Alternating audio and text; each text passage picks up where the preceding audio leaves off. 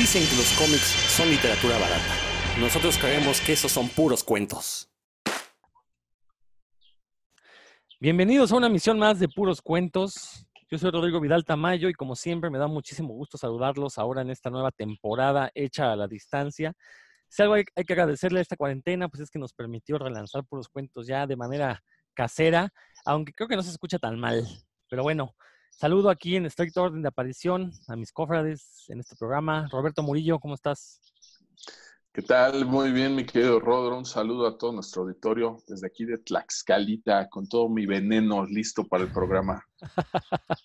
Eh, lo de veneno se refiere a que trae una playera que podría confundirse con la de Venom, pero no es la de Venom, no, es, el, traje negro. Claro que no, mira, te estás, te estás equivocando. yo, yo, la playera. La, pues Equivocaste la referencia, yo dije veneno.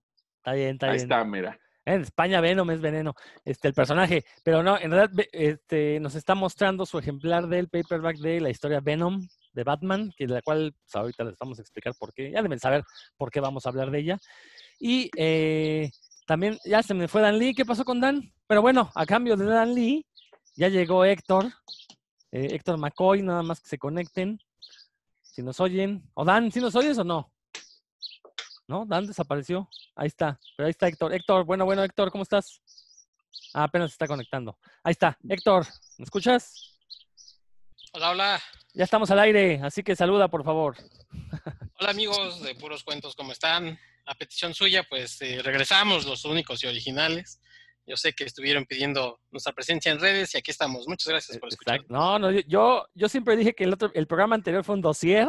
Era un, bueno, la intención es que fuera un programa especial, pero pues no depende de mí este, subir estos programas. Entonces, no, no, no, no quise cargarle la mano a la, al, al, socio que me ayuda a subir estos programas. Entonces, pues la verdad eso fue. Pues Dan Lee desapareció como que fue el intercambio. Se me hace que Dan y Héctor son la misma persona. Nunca los he visto juntos ahora que lo pienso. ¿Qué pasó? estaba aquí Dan Lee y de repente desaparece y llega Héctor. Eso se me hace muy, muy sospechoso. Es como ver al Ku y a la policía venga juntos. Pues nunca, nunca va a suceder eso, ¿no? Nunca los van a ver juntos este, por alguna razón. Pero bueno, pues esta semana, desgraciadamente, pasó a mejor vida a Dennis O'Neill, uno de los. Yo me atrevería a decir, creo, sin temor a equivocarme, que es eh, con él muere la vieja guardia de los cómics estadounidenses, del, cómic superheroico estadounidense. ¿eh? Por vieja guardia me refiero pues a toda esta gente que trabajó al lado de Jack Kirby, de, de Stan Lee, eh, toda esta gente que cimentaron la industria del cómic superheroico en Estados Unidos con las dos grandes editoriales, tanto DC como Marvel. Eh, creo que ya con su muerte sí se cierra una época que no vamos a volver a ver. Desgraciadamente el cómic de superhéroes ya se convirtió en una franquicia más. Ya no le interesa a estas editoriales editar buenas historias, lo que le interesa es vender, vender números y para eso están dispuestos incluso hasta a sacrificar a sus propias madres. Eh, pero digo, digo que acaba una época porque Denny O'Neill todavía fue de estos escritores preocupados por entregar historias emocionantes, por innovar dentro de sus historias. Eh, eh, fue un escritor que a lo largo de varias décadas eh, sus cómics nunca se sintieron avejentados, como que sabía adaptarse muy bien a los tiempos que corrían y, y, y, supo entregar historias relevantes para cada una de las décadas en las que trabajó. Ahorita vamos a mencionar algunos títulos en, en los que, de los que hemos leído. Pero la verdad es que eh, decidimos dedicarle este programa. Teníamos pensado hacer otro tema, pero con esta muerte, bueno, creo que Dennis O'Neill sí fue de estas personas que eh, le marcaron el rumbo que seguiría el cómic de superhéroes en Estados Unidos. ¿Tú cómo lo ves, sector? Tú acabas de llegar. Sí, sí, es cierto, como lo dices, pues es todo un estandarte de una época. Por ahí todavía están eh, Roy Thomas, Jerry Conway. De, no, Jerry Conway ya murió, ¿no? Cambiar un poco. No, todavía por ahí sigue. Bueno, este, no sé, este, pero por ejemplo, hablando un poquito, él, él, es un poco, creo que más conocido por su vínculo con DC.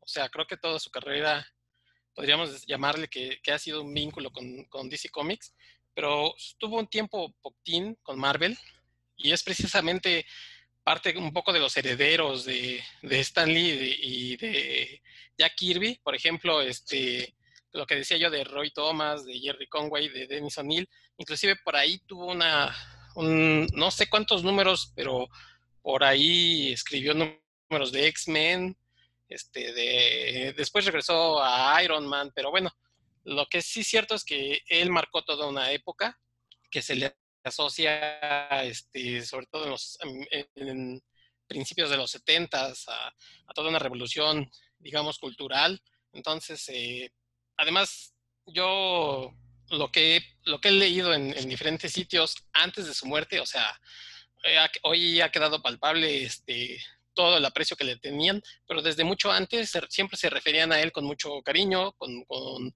mucho respeto y a veces pasa que, que un, este, un autor, un creativo, pues tiene rencillas y hay gente a favor y en contra. Probablemente había gente que no le caía bien, porque pues así pasa con todo el mundo, pero de Dennis O'Neill mucha gente, mucha, mucha gente en la industria se refería muy bien de él, de ser una persona increíble. Entonces, bueno, pues creo yo que, que es de esos casos en los que podemos entender que tanto afuera como, como dentro de la industria tenía grandes cosas.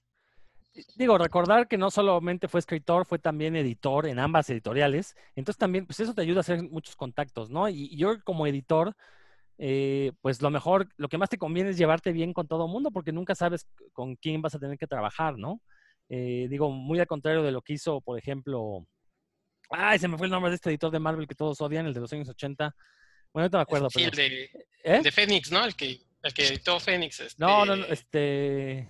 El que escribía. Sí, el eh, Arguirucho. Un... Ajá, sí, sí, el Arguirucho, ese me, me fue el nombre. Bueno, ¿alguien se acuerda? Roberto Dan, ¿alguien se acuerda?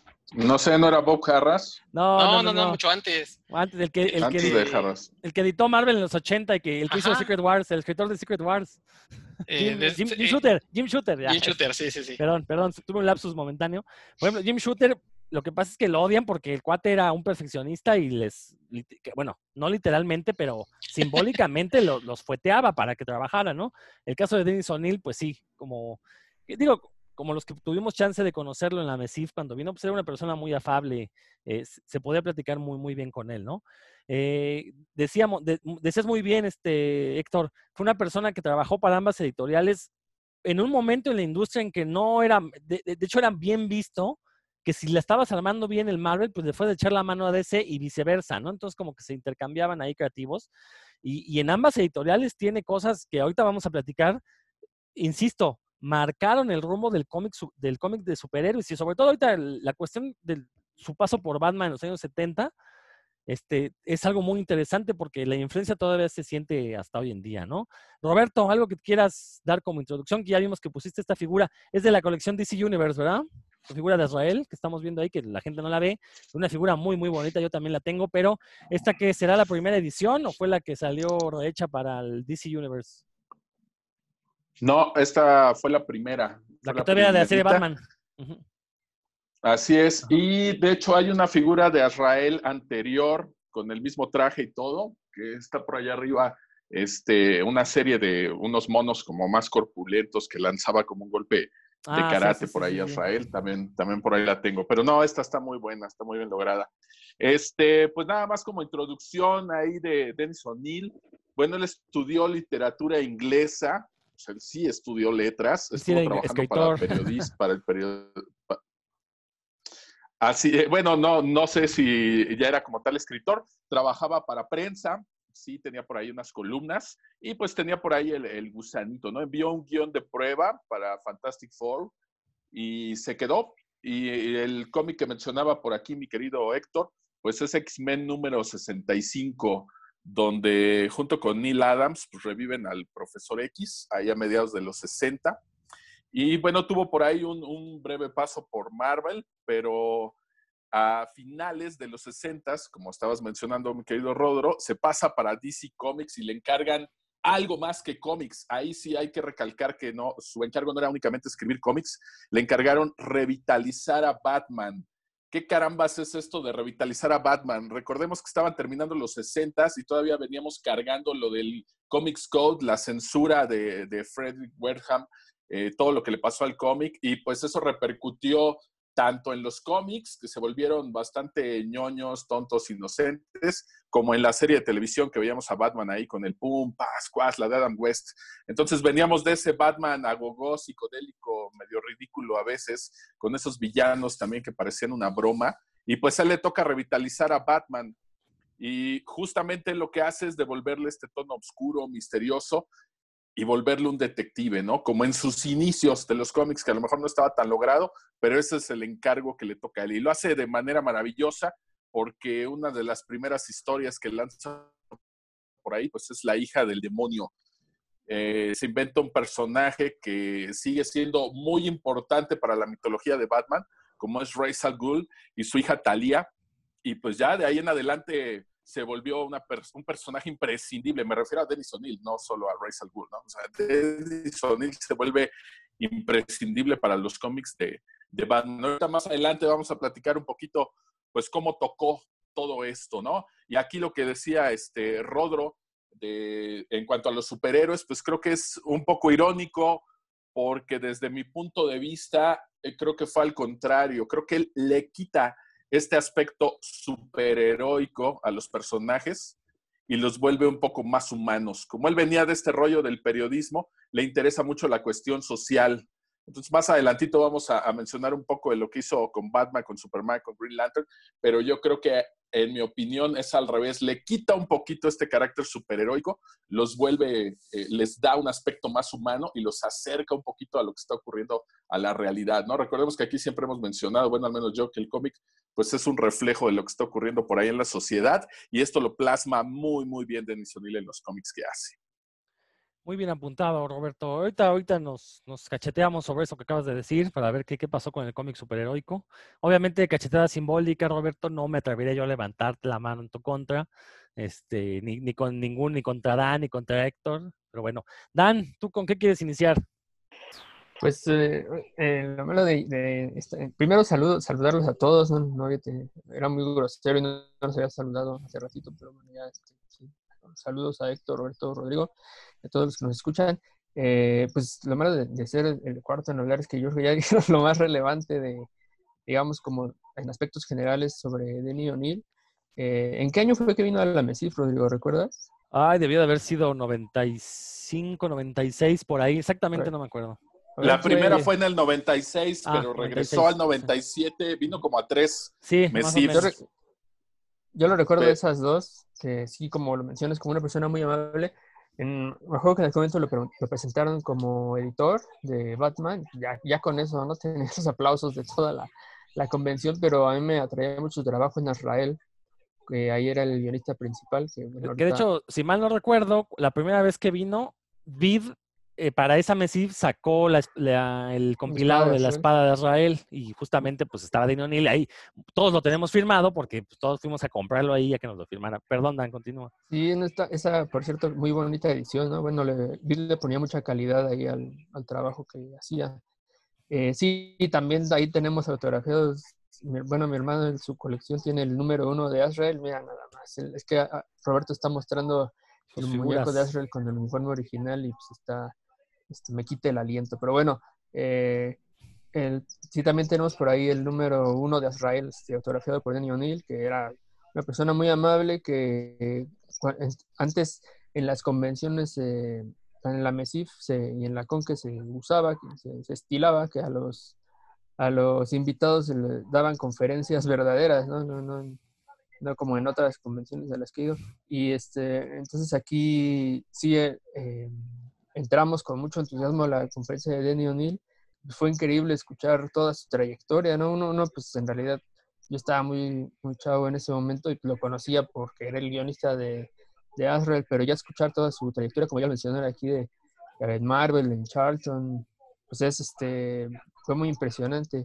Y, también saber que, que, estaba aquí, ¿no? que se tomaba su tiempo para visitar, para visitar México. Eh, a mí me, es lo que más me conocía de él, porque soy empecé a leer cómics norteamericanos en los 90, pues todo lo de los 70 no lo conocía, lo, hace, hace poco que, lo, que, me, que me di como la tarea de, de leer un poco más y pues ahorita es lo que vamos a comentar. Lo que decía Héctor, que a mí me parece uno de los de lo más importante de lo que hizo fue eh, aportar mucho en esa, en esa época, en, como una visión más, más social.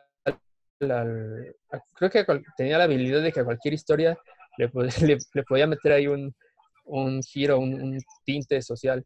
Una, uno de sus atributos más importantes. De hecho, es la, cuestión en la que quería llegar, esto último que mencionas, Dan.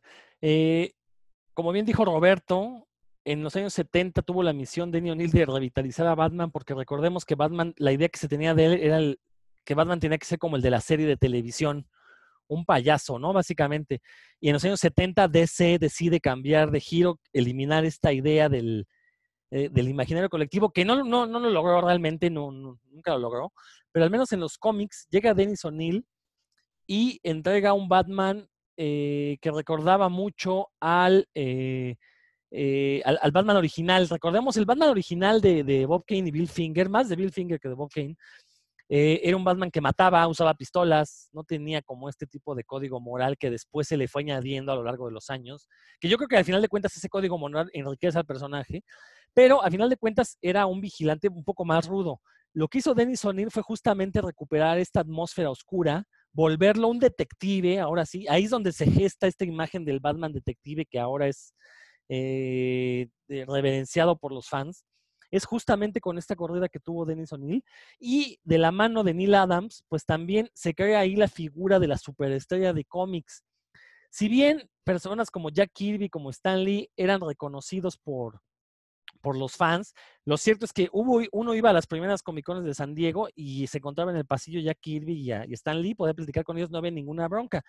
Pero Neil Adams fue este dibujante con el que eh, se dio cuenta ese que los cómics se vendían aparte de que estaban muy bien escritos por Dennis O'Neill, se vendían por el dibujo de Neil Adams, ¿no? Entonces, esta mancuerna cambia por completo el mercado de los cómics porque ya la gente iba a buscar, y estaba dispuesto a pagar dinero por ver el dibujo de un dibujante y además por tener a un personaje que se volvería la marca de agua para los vigilantes que vendrían posteriormente. Recordemos, los años 70 fue un año de, fue una década eh, de ruptura en, muchos aspectos culturales.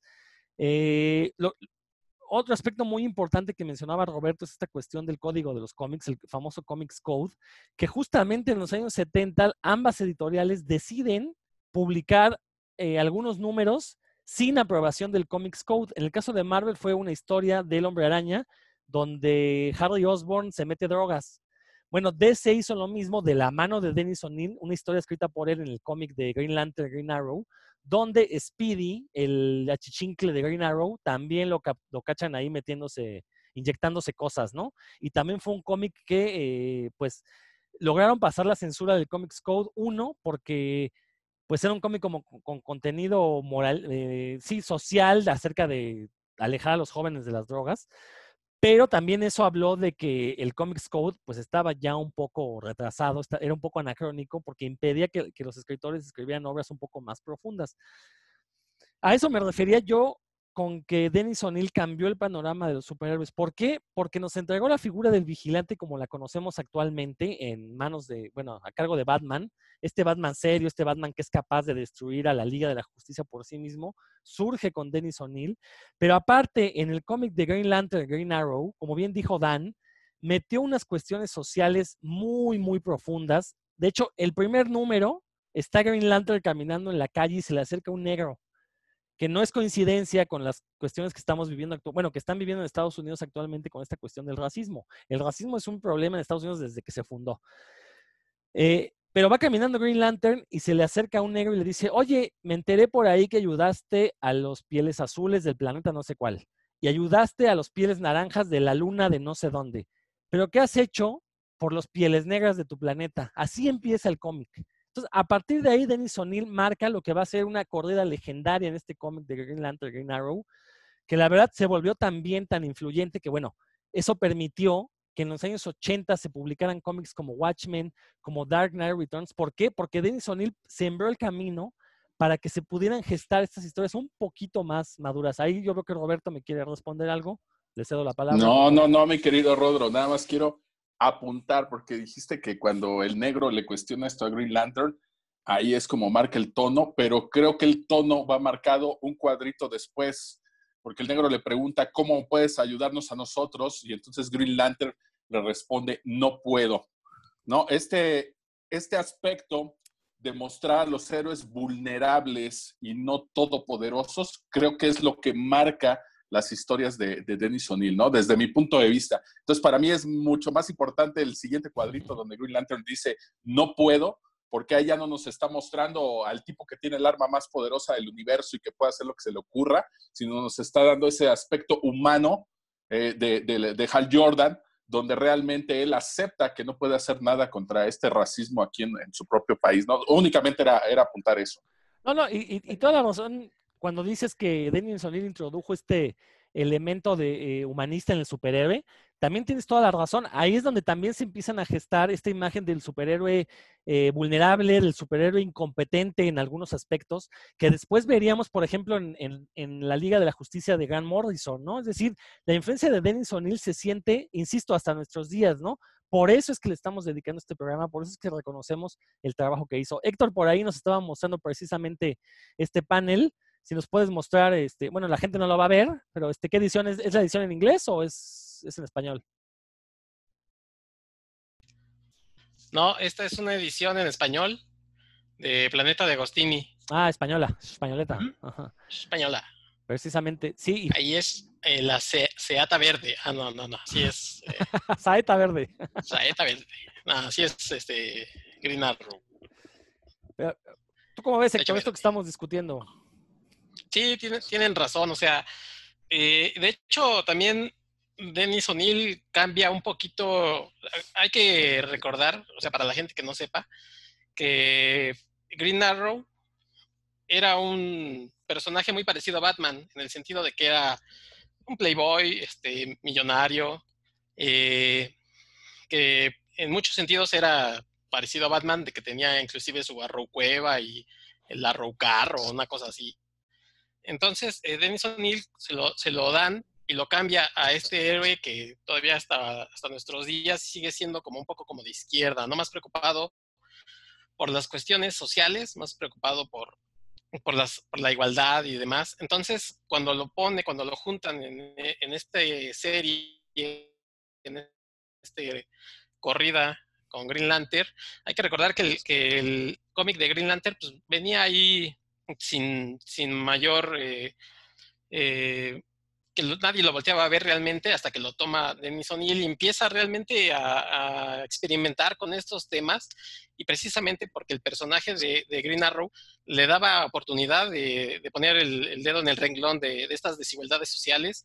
Eh, de hecho, aunque hoy en día es una corrida muy comentada y la verdad es que luego, luego inmediatamente nos podemos remitir a ella para para señalarle muchas cosas, en su momento, pues obviamente a la gente no le gustaba. Inclusive hoy, hoy en día hay muchos eh, comentarios cuando dicen, es que los cómics de antes no eran políticos, es que no se tocaba este, temas de, racismo o de sexismo, de bla, bla, bla. Pues eso es una prueba, ¿no? O sea, estamos hablando de 1970, 71. Oye, Capitán América, Perdón, el Capitán América 1 en su portada está golpeando a Hitler. ¿Qué más político que eso hay? Todo el tiempo lo ha habido. Y, también todo el tiempo ha habido gente que no le gusta que se tomen esos, esos, se toquen esos temas. Y precisamente esta corrida dura 12, 15 números. Y de hecho cancelan el número, o sea, cancelan la serie de Green Lantern. Y se tiene que, años después, terminan toda esta idea eh, en unos backups de, de, Flash. Pero este, la verdad es que eh, Dennis O'Neill dice, bueno, pues si finalmente nadie la está pelando la serie de, Green Lantern, pues vamos a moverle, vamos a agitar algo, ¿no? El avispero por ahí. Y finalmente se canceló, pero bueno, el, tiempo le dio la razón de que estaba haciendo un buen trabajo. Dan, ¿algo que quieras agregar? Sí, como no. En esta, en lo que menciona Héctor, es que yo creo que estaba adelantado a su época, ¿no? Porque esta serie de Green Lantern Green Arrow era el 71, primero, los primeros dos años de, de la década de los 70.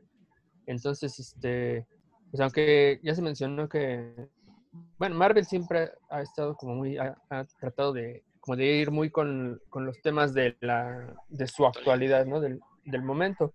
Pero en este caso a lo mejor los lectores de, de DC no estaban habituados a eso, es lo que se me ocurre teorizar ahorita, y por eso a lo mejor no le habrá ido tan bien porque ahora que, que, me puse a revisar es, precisamente esta serie de Green Arrow que nunca la había leído y que tenía tan buena, tan buena fama, eh, me doy cuenta que, pues que sí, digo, yo ya, mi, impresión anterior era que, que Denny O'Neill era muy buen escritor, pero ahora lo, lo confirmo, no solo en cuanto a, a pluma, o sea, siempre, por ejemplo, se darán cuenta que todos los personajes hablan diferente, que cuando hay un, un narrador eh, no utiliza un lenguaje así como muy, muy plano, ¿no? Sino siempre trata de buscar figuras y demás, y que, las, que siempre resolvía las, las, aventuras, digamos, en, las distribuía muy bien en las páginas, no, no les sentía totalmente apresurado al final o había partes en las que daba flojera, a pesar de que eran, había muchas más palabras antes que,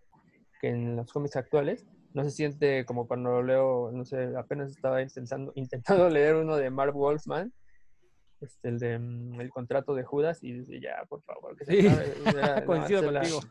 larguísimos los textos, ¿no? Y nada, y no, no dinámicos, porque pueden ser largos y dinámicos, pero en este caso no. Y, y, y ahora en estas lecturas que he estado haciendo de Denny O'Neill, no, o sea, sí me, me resultan, obviamente, no tan dinámicas como, como actualmente, porque ahora los cómics tienen pocas palabras, pero sí se sienten muy bien, muy bien distribuidos. Eso te habla de que planeaba muy bien lo que iba a hacer, no nada más se sentaba ahí a escribir lo que salía, sino que planeaba bien lo que iba a hacer y que de alguna forma estaba adelantado a su época, con esta con esta serie que es la de Green Arrow Lantern y que me está no, la- no terminé todos los números pero sí me está gustando bastante obviamente leí los los que marcaron no que son este eh, Speedy cómo se llama Mm, por aquí lo tengo abierta la es una- las aves de las aves no vuelan en invierno así no recuerdo cómo se Ah, llama sí, el- sí, sí, unos títulos muy. El- a Canary.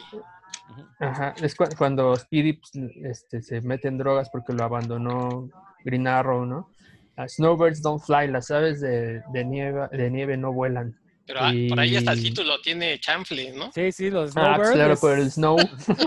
Snowbird Claro. hace referencia a cocainómanos. Sí, sí, sí. Claro, y el no fly, pues Ajá. también, ¿no? Y Y- total. Si no se elevan. Y son de heroinómanos, de hecho, ¿no? Y, y el otro, eh, cuando debuta Jon Stewart, ¿no? Si quieren más al hablamos de ese de ese, esa historia que es muy representativa en unas cuantas páginas, en 12 páginas te das cuenta de, de cómo le, le importaba a Denny, a Dennis O'Neill esta- el aspecto del racismo. Roberto, ¿algo que quieras comentar? No, pues me quedé anonadado. No, mira, eh, voy a, a apuntar algo que decías a- hace ratito, que decías de que había pasado lo del Comics Code. En realidad se lo brincó, la primera que se lo brincó fue Marvel. Sí. Ahí tiene toda la razón Dan Lee, porque dice que Marvel sí llevaba sus historias acorde a lo que estaba ocurriendo en la actualidad en la realidad. Y por eso es que esta serie de Green Lantern, Green Arrow, no tuvo tanto éxito cuando comenzó a salir en su momento, porque estaba mostrando cosas que normalmente no mostraba DC Comics. Marvel Comics se vuela el código, es decir, su revista sale impresa sin el sello de Comics Code, eh, salió así a la venta al público y a partir de Marvel hay otras compañías que empiezan a arriesgarse a hacer lo mismo. Ya después viene DC con esto de Green, Green Lantern, Green Arrow, pero ahí él sentó las bases, como ya lo dijiste, lo que estamos viendo ahora, porque esta dupla de Green Lantern, Green Arrow, se ha seguido utilizando a lo largo de décadas. Y aunque Hal Jordan ya no ha sido Green Lantern, eh, y aunque eh, el manto de, de, de, Green Arrow también ha cambiado de, de, dueño, se sigue manejando esta dupla. Cuando Kyle Reiner se convierte en Green Lantern, pues después se junta también con este nuevo Flecha Verde, que no me acuerdo cuál es su nombre. Era Speedy, de, ¿no? Civil. Connor, era Connor Ajá. Hawk. Ajá. Sí, en ese momento Ya era sale así. con el, con el manto de, de Green Arrow.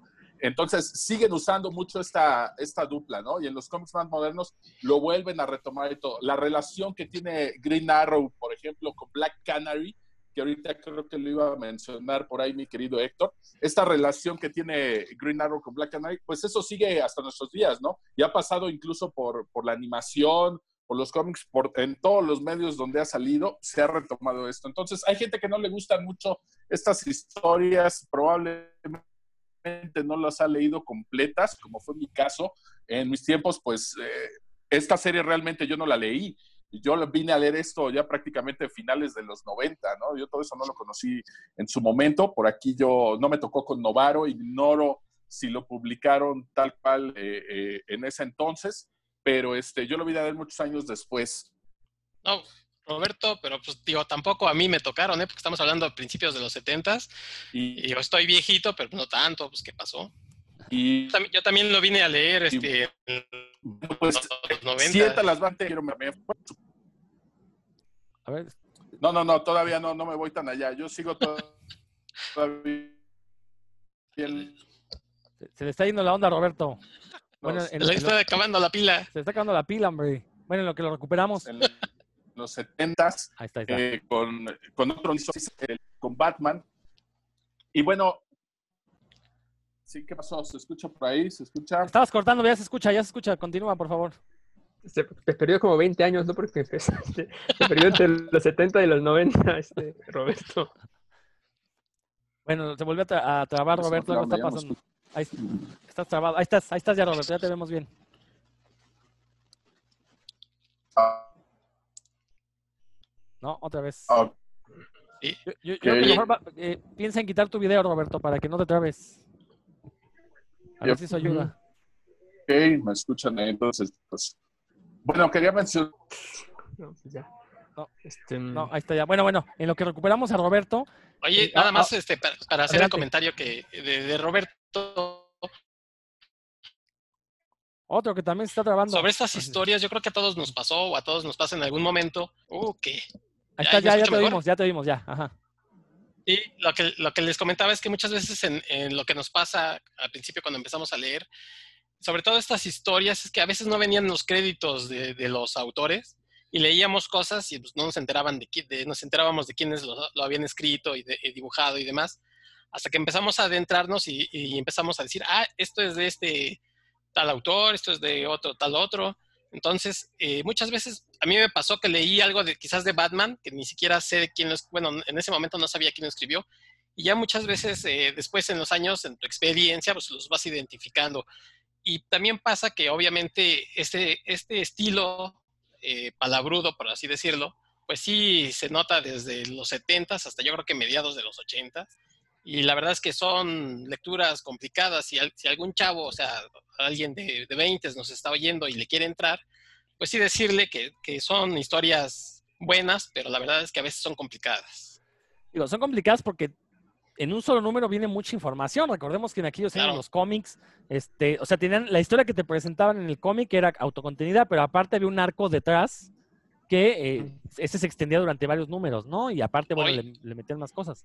Sí, Héctor. Hoy un número de, de los que se hacen, o sea, como se hacen hoy, un número de estos te abarcaría seis números prácticamente, ¿no? Sí. O sea, como los hacen.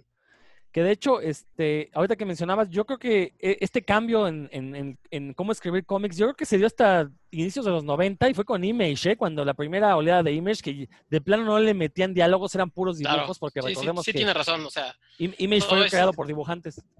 Claro, se, se enfocaban más en, el- en la cuestión visual que en la cuestión del, del guion. Exacto.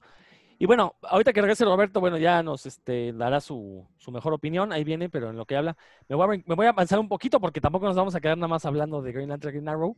Eh, también en los años 70, Dennis O'Neill fue el encargado de revitalizar a la Mujer Maravilla.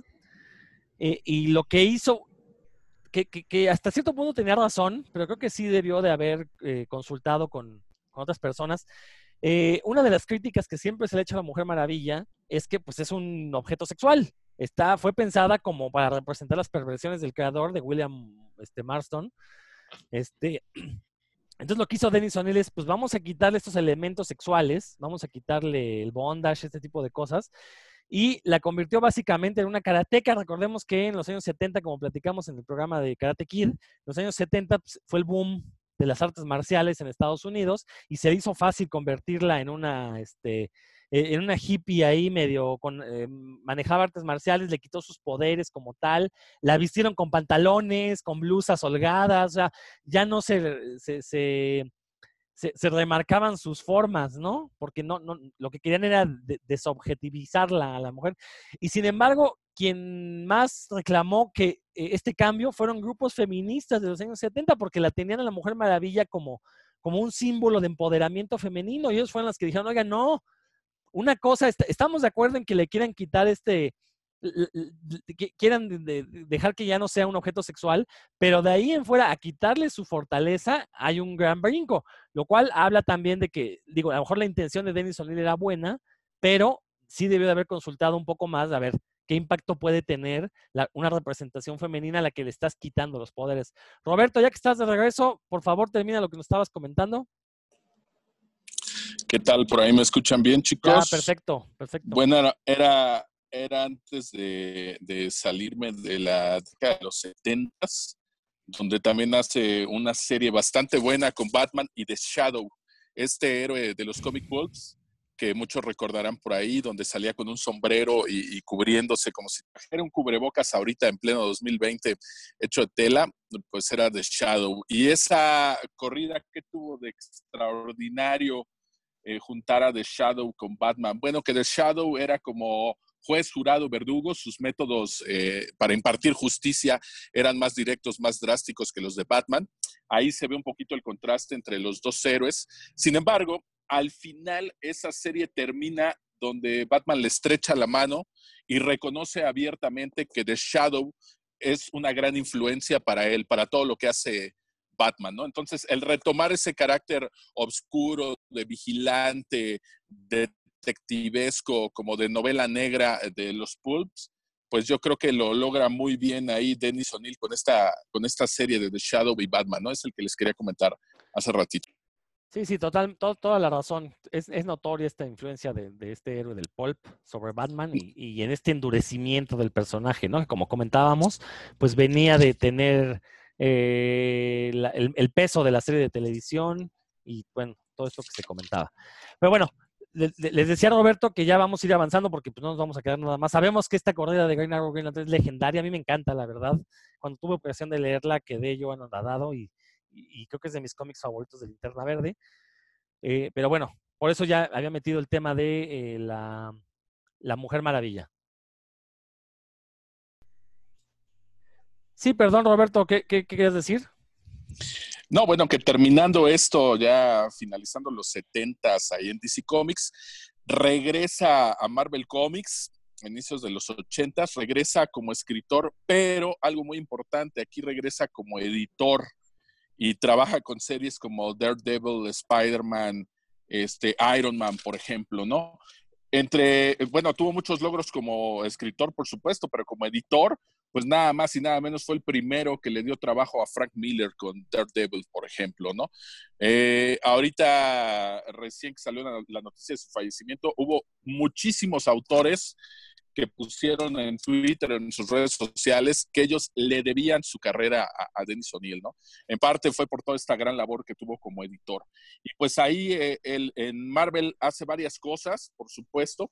Sin embargo, eh, regresa otra vez a, al DC Comics, ¿no? Ahí en Marvel se aventó cosas como con Iron Man, que también, retomando aquí lo que decía Dan Lee, eh, vemos a un Tony Stark que tenía problemas con el alcoholismo y lo que hace es quitarle la armadura y se la da a James Rhodes. Y por primera vez tenemos ahí un Iron Man negro, ¿no?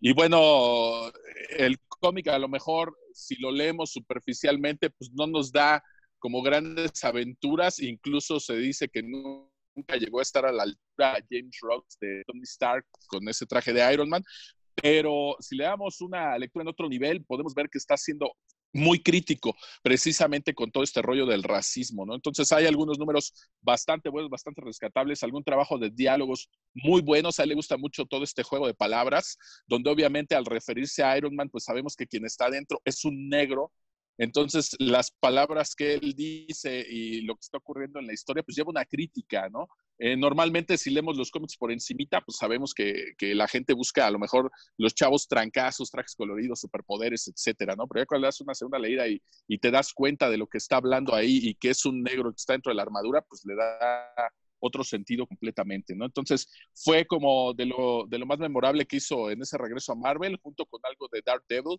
Eh, en un número de Dark Devil se suicida una de sus novias. No fue en lo de Born Again, esto fue antes de Born Again, entonces sienta todas las bases para lo que va a ser después Born Again, Caída de Gracia, etcétera, etcétera. Todo esto ya lo había hecho por ahí Dennis O'Neill en, el título de Dark Devil, ¿no? Que lo mismo que hace con Batman, años antes, pues le regresa a Daredevil este carácter de vigilante, atormentado, humano, que puede, puede ser un personaje derrotado, pero que se levanta y sigue saliendo adelante, ¿no? Eh, sigue, sigue dándoles ese aspecto mucho más humano y vulnerable. Ahorita más adelantito que lleguemos a los noventas voy a comentar un par de historias donde se ve completamente la vulnerabilidad de los personajes. Pero bueno, para mí el, paso que tuvo por ahí en Marvel en ese entonces es como lo más destacable que quiero mencionar. Espérame, espérame. También eh, eh, en, esa, en ese paso por Marvel en, los 80 fue el editor del Daredevil de Frank Miller. Él, él, llevó a Frank Miller, de hecho, a Daredevil y le encargó, ¿sabes qué? Este, no se está vendiendo este título, Así que, por favor, revitalicen al personaje y volvemos a lo mismo, ¿no? ¿Cómo revitalizan a Daredevil? Pues lo convierten en un personaje más oscuro, le dan mayores libertades, lo convierten en un ninja, este Frank Miller a Daredevil, eh, meten Electra, tiene todo este arco con Electra y Bulsa y toda esta cuestión.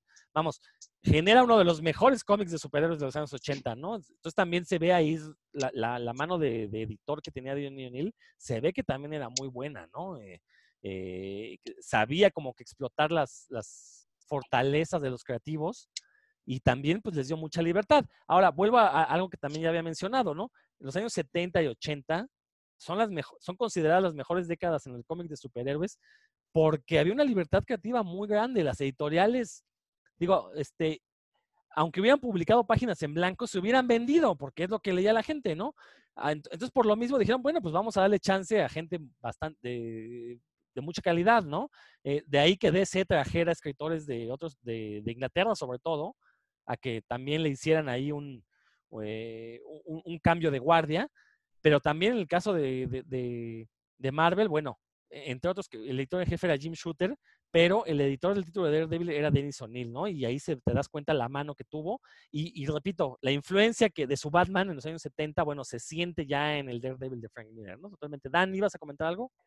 Sí, lo que mencionó Roberto me, parece un paralelismo importante porque si, durante su, el tiempo que él estuvo como editor eh, pues, se fue dio el primer Iron Man negro, pues también durante su tiempo como escritor es que se dio el primer Iron, eh, Iron Green Lantern negro, ¿no? Que fue John Stewart, bueno, de afroamericanos no vayan a estar escuchando algo de piel, de piel sensible. No, se vayan a confundir con los Black Lanterns de, ah, todos los que salieron después de colores. Eh, también puede ser. Me queda claro que O'Neill tenía nociones de lo que significa la representatividad en un medio de comunicación, ¿no? El hecho de generar un Green Lantern negro era decir, oye, la gente negra también merece un personaje que los represente y sobre todo hay un público negro que está dispuesto a gastar y que va a gastar más en nuestros cómics si ve personajes de su color. Entonces, obviamente había decisiones también de mercantilistas, pero también esta idea de vamos a darle una representación. Recordar para los que a lo mejor no, tengan presente, James Rhodes posteriormente se convertiría en War Machine, un personaje que también ha salido en las películas y que también eh, tiene, ha tenido mucho peso en las historias de Marvel, ¿no? Héctor. Y, bueno, nada más para lo que los que nos escuchan y recomendarles por ahí si no lo han leído, precisamente de esa época hay un par de números de Daredevil donde tiene este enfrentamiento con Punisher, que de hecho este, es una historia que habla de drogas también otra vez, habla de, armas y creo que si mal no recuerdo este, es un poco es anterior a Born Again eh, pues, les digo, son un par de números, juego de niños, Chess Play se llama. Entonces, eh, pues son temas que creo que a él le, gustaban que se tocaran, que se tocaran seriamente, porque es, un, es una historia que donde matan por ahí a un niño, eh, se, se, droga, este, entonces a él le gustaba tocar estos temas. Frank Miller, pues obviamente también estaba en su momento de que iba hacia arriba. Y si los por, ahí, este, ahorita les doy exactamente el título, por si alguien lo quiere leer, los quiere checar. Es eh, Daredevil 183 y 184. que de, hecho ah, se publicó en México. Ajá, se publicó en México. ¿Sabes que publicó bien en chiquito, no? En formato chiquito. Anterior, no, no, no. Eh, cuando Marvel tuvo su etapa aquí, que empezó a sacar flipbooks y todo ah, eso, claro, fue uno de sus especiales. Es un especial. Cierto, ciertamente, por ahí debo tenerlo. Dan, ¿ibas a comentar algo más? Perdón, creo que te Sí, encontré, ah, ahorita de lo que hablábamos, encontré otro paralelismo que en, justo en el 71, también es cuando se estrenó en Estados Unidos Enter the Dragon, que Bruce Lee tenía un, uno de sus principales intereses era romper en el cine y en la televisión el estereotipo del, del chino malo, ¿no? Eh, o del chino de la trenza, el que siempre era el traficante, que siempre era el que estaba planeando algo para fastidiar a los blanquitos. Y, que de hecho la idea original del programa de Kung Fu era, fue de él, ¿no? De andar en el y no, le, no se la quisieron dar por ser oriental. Y, este, y justo ese, en ese mismo año que se publica este, este cómic en el que eh, hay por primera vez un Green Lantern negro que quiere romper los estereotipos del, de la gente de, color, pues justo sucedía lo que sucedía en, el cine con, con, Bruce Lee. Me llamó la atención ahorita que justo la coincidencia del año, ¿no? Justo en ese año sucedía lo mismo en dos medios diferentes. Recordemos que la década de los 70 empieza eh, veníamos de las luchas del 68, que se fueron a nivel mundial, ¿no? Entonces, eh, por eso decía que la década de los 70 fue, una ruptura cultural muy fuerte, ¿no? Y entre uno de los principales motivos de lucha eran los derechos civiles, que venían tanto por parte de los negros en Estados Unidos, las mujeres también, por eso la cuestión de la Mujer Maravilla que mencionaba. Eh, obviamente también hubo movimientos ahí de pueblos indígenas, pero como esos eran en países tercermundistas, pues normalmente eran abatidos con balas, ¿no? pero bueno, este, sí, los años 70 fueron eh, una, década de ruptura, ¿no? Hay que, hay que, digo, en México tuvimos guerrilla en esos años, ¿no? Entonces también no, hay que olvidar eso. Pero bueno, vamos a seguir avanzando porque no nos, no nos, vamos a, este, creo que ya dimos un buen panorama de lo que fue el trabajo de Daniel O'Neill en los 70, eh, 80. Llegaron los 90 y como dije al inicio, creo que fue un autor que supo adaptarse a los tiempos, que supo darle al público que lo leía eh, historias de calidad. en el caso de, de los años 90, bueno, vamos a entrar de lleno con Batman, obviamente, que es donde se sintió su mayor peso. Por ahí tuvo una miniserie llamada La Espada de Azrael, que le dibujó un jovencísimo Joe Quesada, eh, antes de que se convirtiera en una de las figuras más importantes de la industria del cómic estadounidense, pero Joe Quesada dibujaba cómics y los dibujaba muy bien, la verdad. Básicamente tenía la calidad de cualquier artista de Image, eh, en el trazo, la calidad en el trazo, pero aparte Joe Quesada sí sabe contar historias de manera gráfica. Entonces, la verdad es que los cómics de Joe Quesada son una joya. El que agarren está perfectamente bien dibujado, son cosas muy hermosas.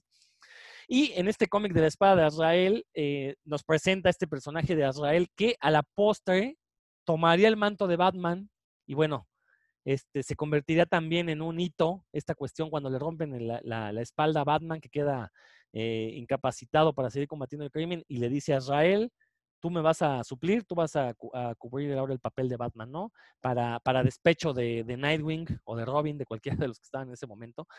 La verdad es que eh, este cómic de la espada de Israel es una, de, eh, una muy buena historia, pero previo a este cómic, que fue yo creo que el que por el que más lo van a recordar los, los lectores más jóvenes, también participó en la creación de un título llamado Legends of the Dark Knight, que es considerado también uno de los mejores cómics de Batman. Y creo que tú, Roberto, querías hablar acerca de este título, ¿no? Bueno, yo me voy a ir un poquitito antes nada más para mencionar qué es lo que venía cargando Dennis O'Neill, sí. porque él sale de Marvel y regresa a DC en 1986, pero le toca entrar después de todo las crisis en las tierras infinitas. Entonces, precisamente le toca ese borrón y cuenta nueva le toca el borrón y cuenta nueva y entra como editor de Batman. Al entrar como editor de Batman, ¿a quién le vuelve a editar ahí? Pues nada más y nada más que a Frank Miller con Año 1, otra de las historias que son pilares de, Batman. Le toca hacer todo este rollo de, muerte en la ah, familia. Claro, me lo brinqué, perdón, me brinqué muerte en la eh, familia. Por eso me quise regresar sí, sí, no, un, momentito antes. Eso, eso no lo escribió, eso no lo escribió él él era editor en ese momento, pero por ejemplo, todo este rollo de hacer eh, estas llamadas telefónicas para votar si el público quería que se muriera o no se muriera Jason Todd, pues todo fue orquestado por, por Dennis O'Neill, ¿no? Y ahí vienen sus textos donde él dice que él tenía dos finales preparados en su escritorio los fans tenían 36 horas para votar y él estaba listo para publicar pues el que ganara en ese momento, ¿no? Como todos sabemos, pues murió Jason Todd, por supuesto, pero esto de, muerte en la familia pues fue algo icónico en, los cómics, nunca antes, nunca antes hecho por ahí, ¿no? Este rollo de, bueno, él habla de la tecnología de votar por teléfono, pues ahorita ya sería eso casi obsoleto, pero en su momento pues causó mucho, mucho revuelo, ¿no? Entonces, bueno, y aquí, por ejemplo, hay que, hay que recalcar también algo importante, voy a dar un pequeño salto, porque después, ya en años posteriores, cuando quieren regresar a Jason Todd a la continuidad, a mucha gente no le gustó la manera en la que lo regresaron. Por ahí hay una película animada que se llama El misterio de Capucha Roja. Lo regresan como Red Hood y hacen que su regreso esté relacionado con Ra's al. Sí, que Jason Todd en realidad no murió porque Ra's al rescata por ahí su cuerpo él le había encargado supuestamente al Joker que hiciera esto y se le pasó la mano y lo mató. Entonces Ra's al trata de rescatarlo y pues sucede todo esto. Y a mí me encantó esa referencia porque el mismo Dennis O'Neill pues fue el encargado de crear a Ra's al y de sentar toda esta mitología, fue el encargado como editor de matar a Jason Todd y luego gracias a todos estos personajes que él creó o que él editó en algún momento y que dio la dirección eh, que iban a tomar, pues regresa otra vez Jason Todd como Red Hood. Entonces, para mí se cierra un círculo por ahí estuvo redondo para mí el, regreso de, Jason Todd. Pero bueno, para seguir por ahí en la continuidad, pues ya íbamos por ahí un poquito antes de, lo que pasó con, con Azrael y lo que nos quería platicar Rodro, pues está este cómic de Batman Venom, eh, donde vemos por ahí que Batman quiere ir a rescatar a una niñita secuestrada que está como por ahí en las alcantarillas, en los drenajes de, la ciudad, y resulta que levantando unas piedras para llegar a ella, pues, no puede levantar una piedra muy grandota y cuando llega, pues la niñita ya se la ahogó, se le murió. ¿No? Para mí fue un momento muy impactante el ver que pues, los héroes no las pueden todas, mostrar a un Batman completamente vulnerable al que se le acaba de morir la niña y luego descubre que el papá de la niña, pues en realidad se la secuestraron porque él estaba produciendo una droga llamada veneno. Y pues esta droga lo que hacía era darle características, eh, cualidades físicas elevadas a quien tomaba esa droga. Es decir, Batman ya no necesitaría ejercitarse tanto para poder levantar una roca como la que no pudo levantar para salvar a la, a la niña, ¿no? Entonces, eh, debido a ciertas situaciones que nos presenta el cómic, no se los voy a contar todo, pues Batman comienza a tomar estas pastillas y vemos cómo le empieza a afectar por ahí a su mente, se vuelve más violento. Lo que pretende este doctor en realidad, junto con otras personas, es volverlo adicto para tenerlo ellos bajo su control. Eh, ¿Qué sucede? Que cuando Batman llega al límite y se da cuenta que, se está volviendo un adicto, él solito se enclaustra en la baticueva, le pide a Alfred que lo encierre y no lo deje salir, y se queda ahí encerrado un poquito más de un mes, según él, para desintoxicarse y salir ya liberado de esta droga, ¿no? Bueno, al final, pues lo logra, etcétera. No les voy a contar toda la historia, pero esta droga veneno es lo que va a dar pie al personaje que después veríamos como Bane en la isla de Santa Prisca. Desde aquí ya estamos viendo todas esas bases y nos muestra a un Batman completamente vulnerable, a quien se le muere esta niña que iba a salvar. Y me encanta que a lo largo del cómic aparece este cuadro con los ojos de la niña ahogada ahí en el agua, atormentando a Batman. Y pues eso ya te daba otra dimensión del personaje, ¿no? O sea, estabas leyendo ya un cómic que no estaba dirigido a niños, o sea, no era un Batman que, iban a leer los chavitos y que si lo leían, pues a lo mejor no tenían ellos tanto impacto como lo podría tener un lector un poco más maduro, ¿no? Ahí estamos viendo una evolución bastante más grande del personaje, todavía más de lo que él hizo por ahí en los 70 pues él regresa después de Crisis y hace cosas maravillosas como esta, ¿no? Es una de mis historias favoritas por ahí de esa época y pues, nos muestra ese Batman vulnerable. Más adelante les voy a recordar esto de la niñita y del Batman vulnerable, pero pues pasamos ya por ahí con Azrael y lo que vino después con Bane. Pero lo que mencionas, Roberto, también es que convirtió a Batman en este personaje inmensamente popular, justamente por estas historias de corte más maduro, un poquito más, eh, más profundas. Y, y, en general, creo que el Batman de finales de los 80 hasta poquito antes de mediados de los 90 fue una muy buena corrida, ¿no? Que aparte también Dennis O'Neill tenía un gran ojo para los dibujantes por ahí este, entró, ay, bueno, ahora mi memoria no es lo que este, debería ser. Este, bueno, ahorita me acuerdo, ahorita me acuerdo. Pero tuvo buenos dibujantes, tuvo buenos escritores, obviamente todos bajo la guía de lo que debía ser este mini, universo de Batman, ¿no? Eh, entonces, creo que estas historias que mencionas, Roberto, sobre todo Venom, y en general las historias con las que inicia Legends of the Dark Knight eran historias un tanto más oscuras, que sí apelaban a otro tipo de públicos, ¿no? Héctor, ¿tú cómo ves? Sí, sí, sí, de hecho es todo ese, ese volumen es muy interesante porque a, diferencia, por ejemplo, de Detective o de, Batman, estas eran como unas miniseries, o sea, eran corridas de cinco o seis números autoconclusivos, entonces la verdad es que cualquiera que agarren, no sé, hasta el número 50, por ahí más o menos, la verdad es que son muy buenos. Está por ahí Grant Morrison, o sea, son diferentes eh, autores, este, equipos creativos que, que tomaron ese, ese, título y la verdad es que son recomendables y como les decía, pues, son cinco o seis números, cualquiera que agarren pueden, pueden llevarse una muy buena historia. Y también yo quería comentarles, eh, eh, a finales de los eh, 80 sale esta película de Batman, de la de Tim Burton, y él es el encargado de hacer la adaptación precisamente del cómic a, la película. realmente pues no es gran diferencia, pero bueno, pues también se nota ahí como su granito de arena también en esa encarnación que, se llevó Tim Burton, que si ustedes se acuerdan, bueno, estaba eh, como la discusión en qué tipo de Batman se iba a llevar al cine, si iba a seguir siendo este Batman que todo el mundo recordaba y como bien dijo Rodrigo al principio, si bien es cierto que se quería hacer un Batman más oscuro ya desde los 70, pues no dejaba de, verse esta, esta serie de Adam West entonces mucha gente decía, ay, si va a ser película de Batman, pues que sea como la serie. Otra gente que, leía el cómic decía, no, que sea un Batman oscuro, como está haciendo el cómic. Finalmente Tim Burton pues toma eh, al Batman oscuro y, de traje de, de hule y es este mismo Dennis O'Neill que lo había convertido así oscuro el que le toca hacer la adaptación de la película. Eh, Roberto, ¿ibas a comentar algo de lo que dijo Héctor? No, no, no, ah. eh, solo que, en el anterior dijo la adaptación de la película al cómic, pero ahorita ya lo dijo perfectamente bien. Ah, se había trabado ahí la traba. Dan, ¿algo que quieras comentar? No, yo estoy frotándome las manos para hablar de Azrael. Ah, vas, aviéntate, ya fin que ya dijo Roberto que ya podíamos hablar de Azrael, ¿no? Yo no, Roberto. Azrael. Adelante, aviéntense todo, la caída del murciélago Azrael y todo lo que Dice Roberto que si ya no le interesa, que ya no leía nada. Primero quisiera decir que mi, mi Batman favorito no es Bruce Wayne, mi Batman favorito es el Last Bat. Este, Jean-Paul Valley, mientras fue Batman, para mí es el, el, mejor Batman de la historia. Bueno, eso primero, porque hay mucha gente que está en contra de esa opinión, pero yo sé que ustedes no, porque ustedes son tolerantes e inclusivos. Te vamos, a extrañar, Tú ya alguna vez, este, Héctor, has demostrado tu tolerancia entonces este, me extraña tu comentario, pero bueno, eh, más, más, allá de, eso, que en realidad es una payasada, eh, quiero decir que el, cómic de Azrael, que me parece que fue de, los, de las últimas series comunitarias que tomó Denny O'Neill, em, es, eh, demuestra mucho de lo que se ha dicho aquí, ¿no?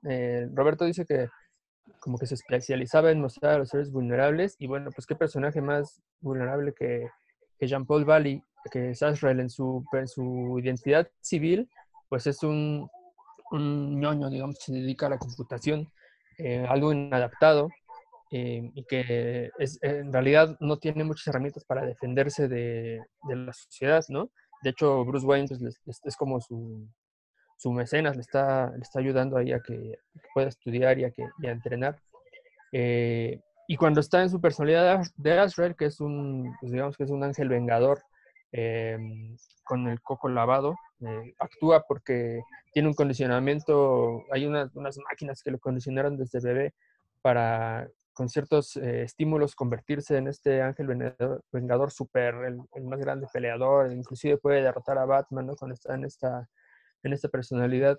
Eh, sin que pelea sin piedad como todo un Cobra Kai, ¿no? Que primero pega y luego, luego pregunta con su espada de fuego y demás también es, es, es, de alguna forma es vulnerable porque en realidad no, no, es, un, no, es, una, no es un ser pensante, no, está actuando por, por, medio del condicionamiento que puso en él la, la, orden de Sandumas, que es una orden religiosa ahí bien oscura y con intenciones malas eh, para, que actúa él, no, no actúa con base en, lo que él desea o en sus principios, sino manipulado por otra, por una orden religiosa. Ah, eso suena conocido, pero bueno, eh, el punto es que eh, a mí se me hace como la, mucho, representa mucho de lo que se dice, los sus aliados, digamos, son un psicólogo que tuvo que dejar la práctica de la psicología por, porque era alcohólico, es, es como su mentor, es quien le está ayudando a lidiar con sus problemas como para establecer lo que quiere Jean-Paul Valley en esta serie de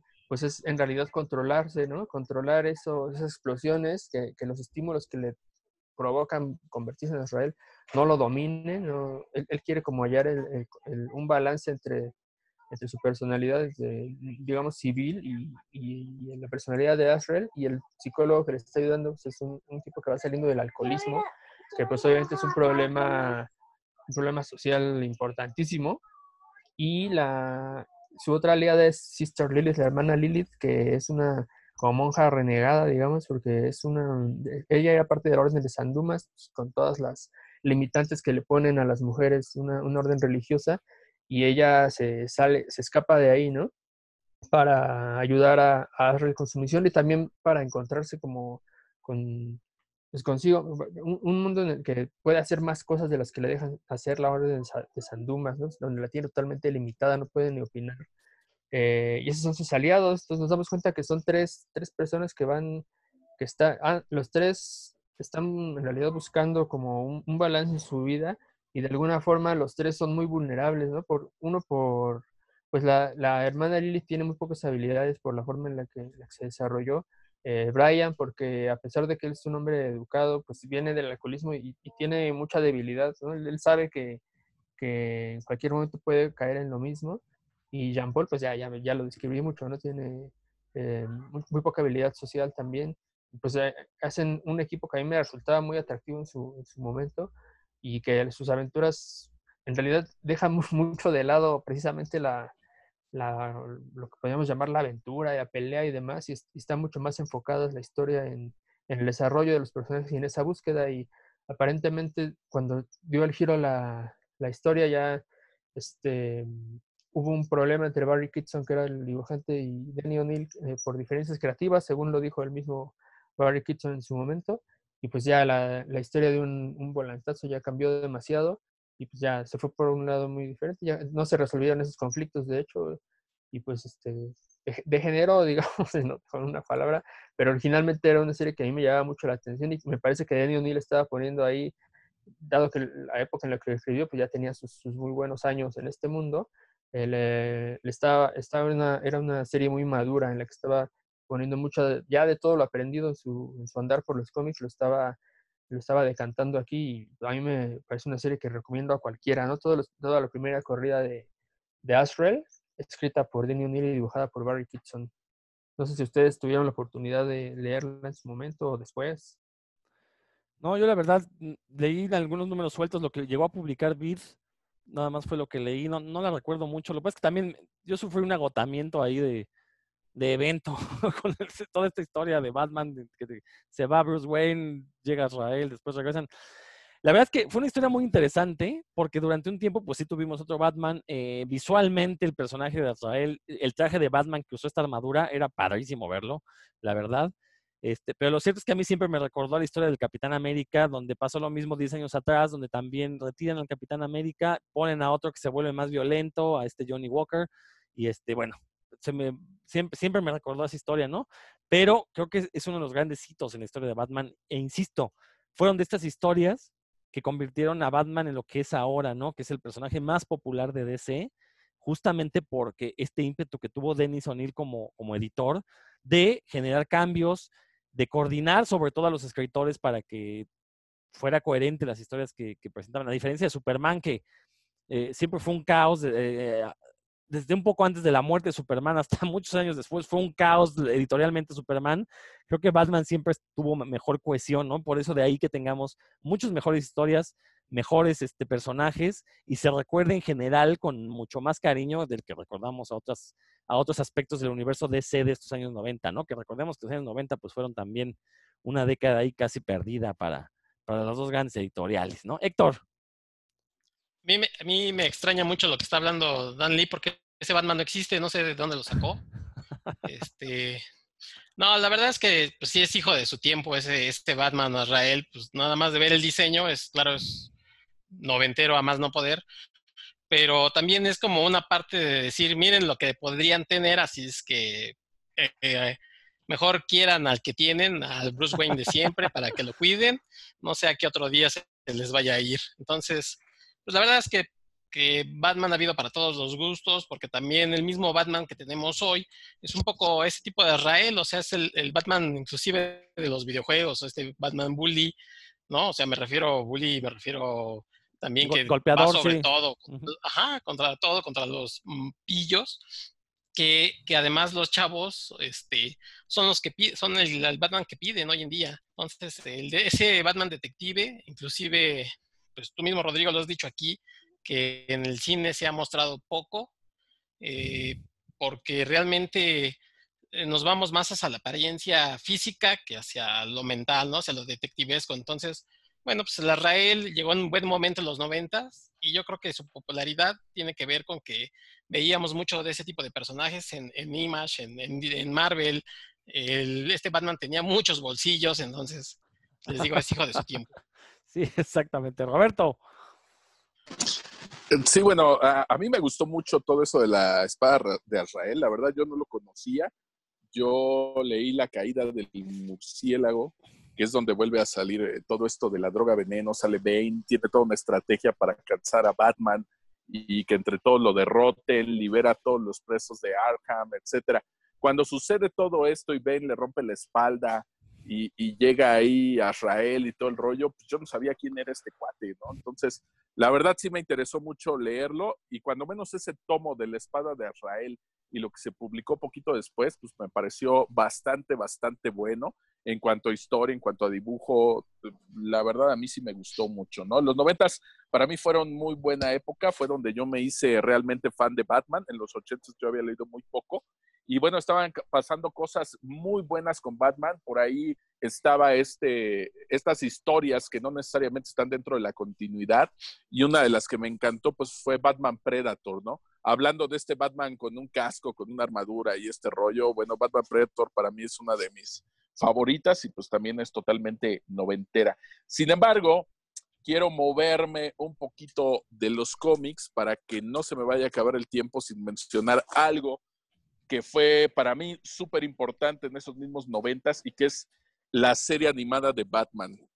La serie animada de Batman para mí tiene uno de los Batman definitivos, donde las historias son redondas, muy bien pensadas, me muestran al Batman detectivesco, del que plantó las bases Dennis O'Neill. ¿Y por qué estoy hablando de Batman, la serie animada? Pues por los capítulos que escribió allí Dennis O'Neill.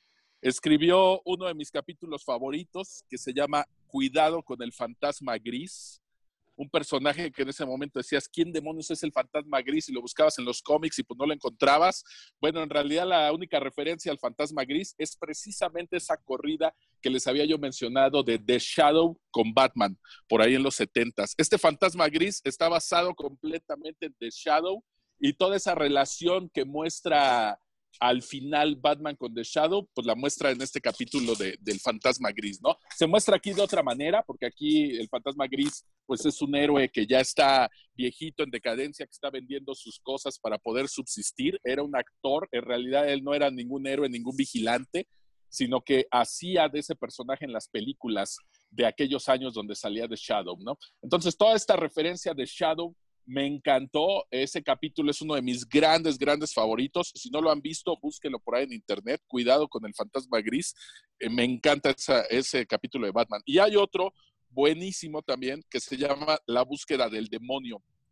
Y bueno, si mencionamos al demonio, obviamente es Ra's al Ghul quien va a salir aquí. Sale Thalía, Robin y Talia son secuestrados, entonces Batman se tiene que aliar por momentos con Ra's al Ghul para ir en la búsqueda de, Robin y de Talia, y al final de toda esta maraña de, misterios y de viajar por aquí por allá, pues se descubre que Ra's al Ghul en realidad lo está probando porque quiere que Batman sea su heredero. ¿No? Entonces, cuando ve el alcance que tiene Ra's al Ghul, bueno, es muy difícil derrotarlo y al final, bueno, Talia se enamora de Batman y pues termina ayudándolo para derrotar a su propio padre, ¿no? Aquí volvemos a retomar toda esta parte de los cómics, los personajes que inventó Dennis O'Neill, y es muy marcado que Ra's al Ghul jamás le llama Batman, jamás le llama Bruce Wayne, siempre le dice detective, ¿no? Cosa que ya había hecho cuando inventó a este personaje en los cómics. Entonces, eso es lo que quería mencionar por ahí de la, de la serie animada, que algunos de los capítulos más buenos y más importantes, pues estuvieron a cargo de excelentes escritores. Y uno de ellos, pues fue Dennis O'Neill precisamente. No, definitivamente, o sea, el, impacto de Dennis O'Neill en la industria del cómic estadounidense, del de superhéroes, hay que aclararlo porque no, no hizo otro tipo de, de cómics, eh, Dennis O'Neill, eh, fue, fue, tuvo un impacto mayúsculo la verdad. Yo insisto, creo que hasta el día de hoy seguimos sintiendo la influencia que tuvo Dennis O'Neill en, el personaje de Batman. No se diga en el de Daredevil, a final de cuentas, el, el Daredevil de Frank Miller, que fue editado por Dennis O'Neill, pues ha sido el que se han pirateado desde entonces la mayoría de los escritores para hacer a este personaje de Daredevil, ¿no?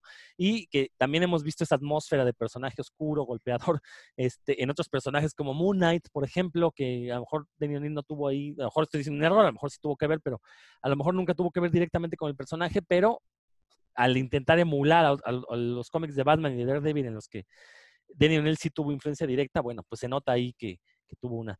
Pues hemos llegado al final de este programa, creo que dimos, ah, por ahí Roberto está enseñando este cómic del Día de los Inocentes, si quieres termina rápido, rápido con este cómic que me parece importante también. Este lo escribió Dennis O'Neill por ahí en el 96, salió publicado, Muerte de Inocentes, que hablaba sobre las minas terrestres. Aquí otra vez Batman está encargado de ir a rescatar una niñita que tiene por allá perdida eh, en todo este lugar donde hay campos minados y nos muestra el horror que son las minas. Y bueno, nos vuelve a mostrar, como ya les había hablado en Veneno, de este Batman vulnerable, porque al final rescata a la niña, pero resulta que en la última página la niña ve algo en el piso ya que la rescató y dice un yoyo, lo toma y era una mina antipersonal y pum, vuela la niña. Se le muere en la última página a Batman, ¿no? Entonces vuelve a retomar Dennis O'Neill esto que ya nos había mostrado en Veneno, nos vuelve a enseñar por ahí un Batman eh, completamente derrotado, vulnerable, que no las gana, no las gana todas. ¿no? Este fue un cómic un poquito para hacer conciencia social sobre las minas que estaban enterradas ahí en distintos países y pues eh, su venta también fue dirigida al extranjero, no necesariamente en Estados Unidos, era un cómic eh, propagandístico, si se quiere ver de alguna manera, no fijaba una postura real contra la guerra, pero sí contra las minas antipersonales, ¿no? y también recordar que bueno, este tipo de cómics nos hablan de que los superhéroes pues no pueden combatir los problemas reales del mundo, ¿no? Justamente lo que mencionabas, Roberto, ¿no? Esta eh, incompetencia que tienen los superhéroes para este, combatir el hambre, la pobreza, la desigualdad social, este tipo de cosas. Bueno, pues ahora sí llegamos al final porque si no nos vamos a extender mucho más y además el tiempo aquí en el Zoom se nos va a terminar, no, no, no lo hemos pagado y no pensamos hacerlo. Así que Dan, por favor, unas palabras de despedida. Y como no, pues creo que quedó muy claro aquí que la influencia de Danny O'Neill va mucho más allá de nada más unas viñetas o unas páginas, ¿no? Este, influyó muchísimo en el mundo del cómic en general, las, sus creaciones pues eh, también fueron a, otros medios, aparte del impacto social que tuvieron, y pues en el mundo del cómic es un, es un gigante, no es una figura que abarca muchas generaciones, muchos personajes, muchas compañías, y que aparte con, con Ra's al Ghul y pues ha tenido eh, influencia y seguirá teniendo influencia en, en, los personajes en los que trabajó, pues a lo largo, hasta que, yo creo que hasta que los dejen de, publicar. Así que pues, ni modo, se nos fue, algún día se iba a ir, nos tocó en esta época, y pues, gracias a ustedes por la charla y, a quienes escucharon por sus oídos. Héctor. Pues ya creo que lo han dicho todo, ya nada más decirles que donde vean un cómic que diga Dennis O'Neill, Denny O'Neill, pues denle una oportunidad, seguramente se van a llevar una grata sorpresa de, un buen trabajo. Y bueno, pues amigos, gracias por escucharnos, estaremos aquí para la próxima. Gracias a todos los que nos comparten y que nos dan un like. Saludos. Exactamente, Roberto. Bueno, pues muchas gracias. Hablé de todos los personajes que me gustan, pero por último les recuerdo que también le tocó revitalizar un poquito a Superman, le restó poderes y quitó la kriptonita como pretexto argumental, que era lo que siempre salía en sus historias, y pues eso es de agradecerse, ¿no? Larga vida a el hombre que ayudó a los cómics a crecer, como era conocido también. Excelente línea final, Roberto. Muchísimas gracias a todos los que nos escucharon. Gracias a ustedes, muchachos, por aventarnos otro programa más. La verdad es que siento, que quedó bastante bueno. No soy quien yo para decirlo, pero este, creo que hablar, cuando hablamos de superhéroes, creo que siempre sale lo mejor de todos nosotros, ¿no? Nos estamos escuchando. Esto fue puros cuentos. Ya veremos este, eh, de qué hablaremos la siguiente semana, pero descanse en paz, Denis O'Neill, uno de los eh, forjadores del cómic superheroico actual. Nos escuchamos después.